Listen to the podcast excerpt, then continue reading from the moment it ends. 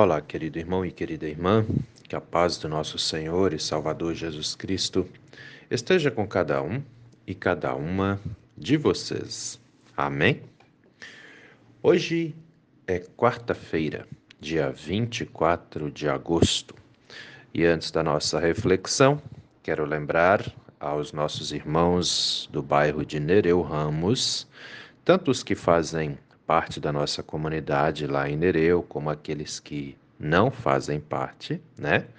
Hoje à noite, às sete horas da noite, temos estudo bíblico aí em Nereu Ramos. Todos são convidados a estudarem a Bíblia conosco. Então, hoje, às sete horas da noite, estudo bíblico em Nereu Ramos.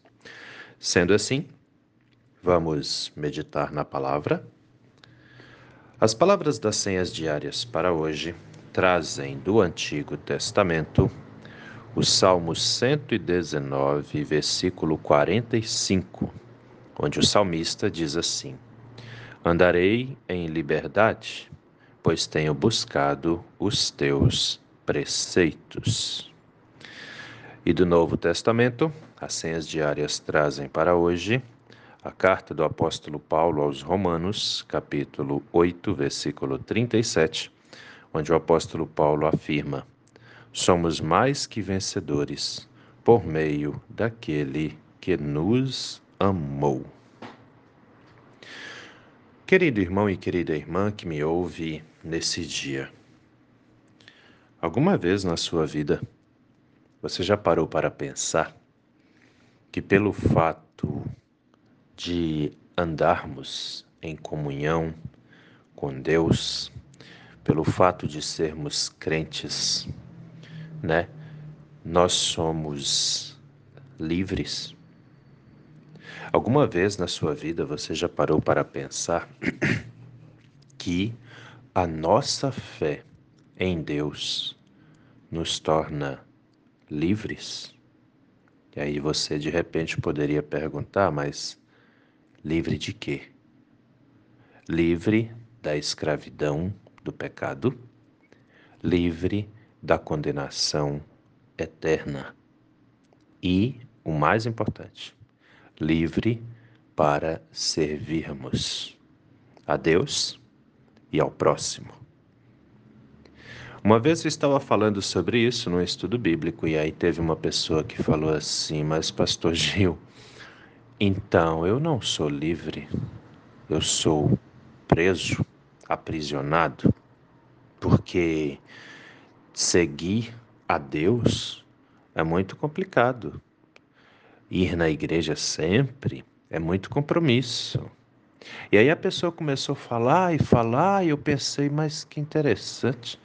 Como é que uma pessoa que, que deixou claro para mim ali que isso não era bom, que tinha que ir na igreja, que, por exemplo, tinha que estar tá sempre fazendo o que é certo. E ele foi listando as coisas que tinha para fazer. E eu chegou num ponto ele parou de falar e eu pensei, eu perguntei para ele assim: "Tá, mas isso é ruim? É isso que você está dizendo?" Ele falou assim, ele falou assim: "Sim. A gente tem que ir na igreja, tem que ajudar o outro, tem que fazer tudo certo. Isso é uma prisão, pastor Gil, isso não é liberdade. Achei muito interessante a forma daquele, daquela pessoa pensar, aquele homem, né? Pensar. Pois é. O que é a liberdade, né? Se a gente parar para pensar, o que é a liberdade? Tem muita gente que acha que liberdade é eu poder fazer tudo o que eu quero, do jeito que eu quero e na hora que eu quero, né? Não, não, isso não é liberdade. Isso, na verdade, é o abuso da liberdade. E muitas pessoas abusam da liberdade. Né? Isso não é ser livre, isso é ser descompromissado com tudo e qualquer coisa. Imagina, e até porque nós também sabemos que ninguém consegue fazer tudo o que quer, não existe isso. Né? Não, isso nem faria sentido fazer uma, uma afirmação dessa. Ah, eu faço tudo o que quero. Ninguém faz tudo o que quer. Não existe, sem condições, né? Só que acontece o seguinte: para as pessoas crentes, as pessoas comprometidas com a palavra de Deus, as pessoas obedientes a Deus, né? Para essas pessoas, a liberdade tem um outro significado. Todos nós somos livres, todos nós crentes somos livres. E aí você poderia perguntar, ué, mas quem não é crente não é livre, não? Bom, opa, precisamos entender uma coisa aqui. A pessoa que não está ligada a Deus, a pessoa que não tem uma vida de fé, a pessoa que não, não segue a palavra de, de jeito nenhum, ela possivelmente e muitas vezes, provavelmente, ela é escravizada pelo pecado. Né? Isso aqui é muito importante a gente entender. Né? A, a, a escravidão que o pecado exerce sobre o ser humano. Isso aqui é muito, muito complicado, mas é importante a gente entender. Porque tem muita gente que já está tão acostumado a viver fazendo coisas erradas, a, passando, a passar por cima das outras pessoas, né?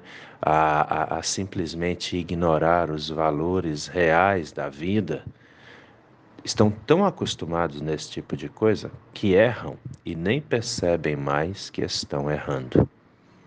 Essas pessoas muitas e muitas vezes têm dificuldade com relacionamentos, porque não assumem um compromisso. Né? Essas pessoas magoam e machucam as pessoas que convivem com elas, porque não se preocupam se o que estão fazendo ou falando causam dor, causa dor né? na, na pessoa com quem está convivendo. Né? Essa pessoa geralmente se vê como a única que tem a razão. E aqui também já é um outro problema, né? o, o dono da razão. O interessante é que houve uma época é, em que muitas vezes as pessoas de bem brigavam, lutavam com pessoas assim. Hoje ao longo da história a gente percebe assim as pessoas estão pensando mais, estão refletindo mais.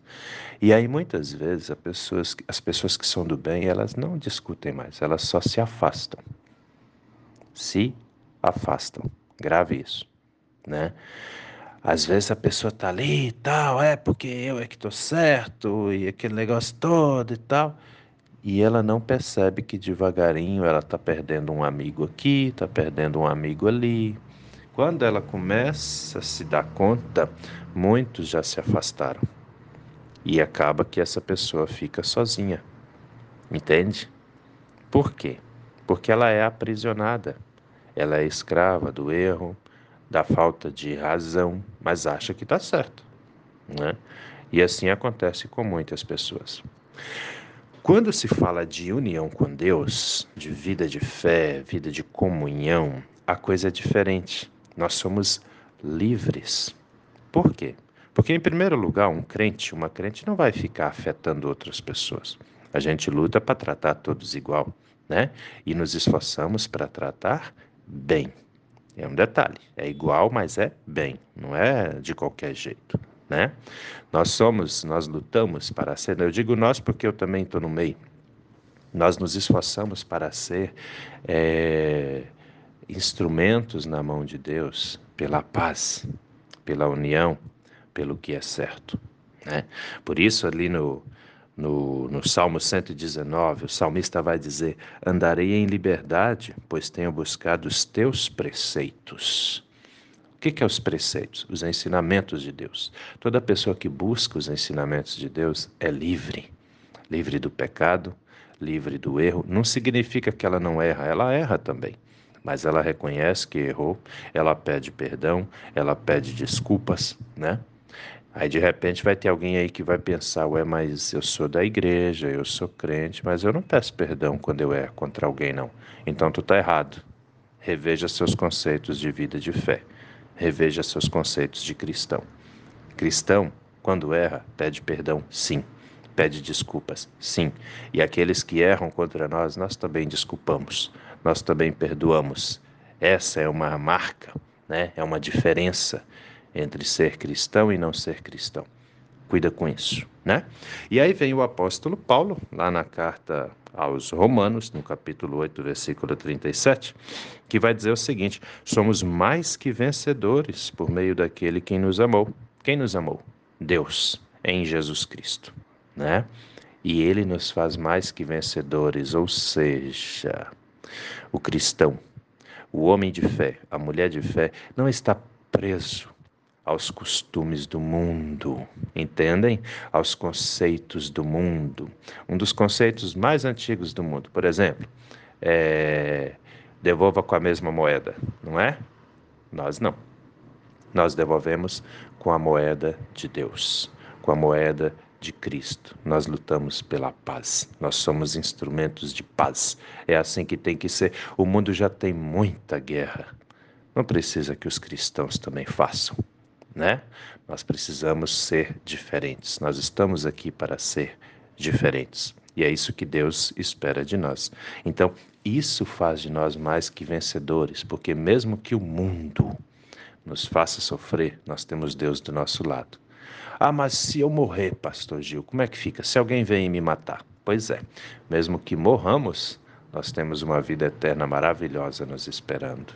Nós não somos perdedores. Presta atenção, meu irmão, minha irmã que me ouve. Você mesmo aí, você não é um perdedor. Você não é uma perdedora. Nós somos vencedores porque, em primeiro lugar, não estamos sozinhos. Deus está conosco. E o mundo fica nos vigiando, viu? Fica nos observando. Seja sempre um servo, uma serva de Deus e não do mundo, porque nós estamos aqui para vencer e não para perder. Amém? Pensa nisso com carinho, meu irmão. Pensa nisso com carinho, minha irmã.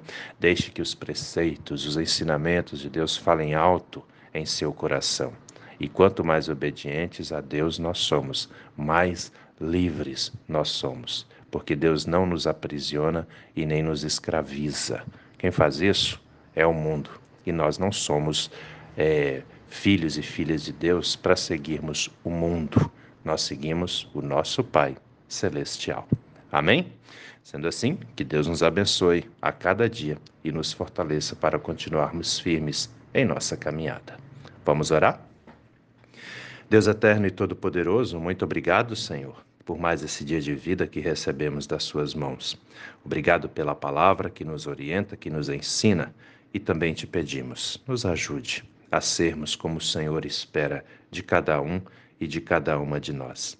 Da mesma forma, entregamos também, meu Deus, em Suas mãos as vidas das pessoas enfermas que conhecemos e até também aquelas que não conhecemos, mas o Senhor sabe quem são. Abençoe, meu Deus, restaure a saúde. Faça com que aquelas que estão internadas em hospitais possam voltar para casa. Faça com que aquelas que estão em tratamentos em casa sejam curadas também. Nós clamamos ao Senhor porque só o Senhor tem o poder para salvar, para curar, para libertar.